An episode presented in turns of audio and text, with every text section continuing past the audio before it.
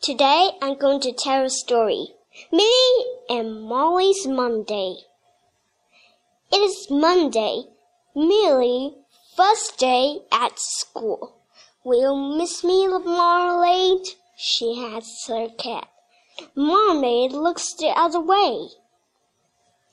Millie puts on her purple dress, her green hat, and her red shoes. Mom looks at her sadly. Breakfast, Millie, calls her mother. We're late for the school bus if you don't hurry. And don't worry about marmalade. It's a cat. It's Tuesday. It's Hill. It's Phil's day. Molly is Millie's best friend, and Tomcat is her cat. Tomcat, my first day at school. Will you miss me? she asked. Tomcat looks the other way and half opens one eye. Molly put on a green dress, her purple hat, and her red shoes. Tomcat was never be begotten. If you don't come for breakfast, Molly, you'll miss the school bus, calls her mother.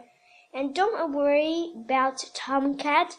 His cat was today in Phil's day.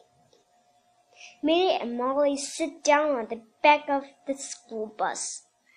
Tomcat and Marmalade was heavily bare to look. Don't worry about Marmalade and Tomcat, says the kind bus driver. It's a kind and scene of cat was feeling day. Millie hands her school bag under her arm and forgets about Marmalade.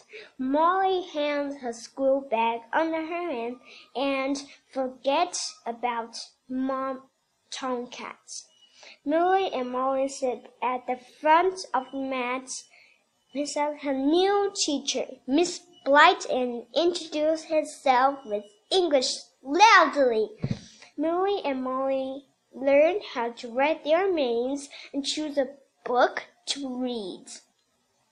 They sing and try to make the music on the recorder.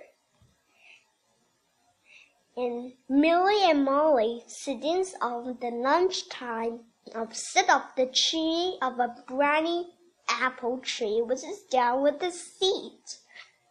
Millie has strawberry jam in her sandwich and a rosy red apple. Molly in her honey in a sandwich and a firm yellow banana. Millie can hop and skip. Millie and Molly and last time Molly can hop and do handstands. No Evers children was allowed it one time.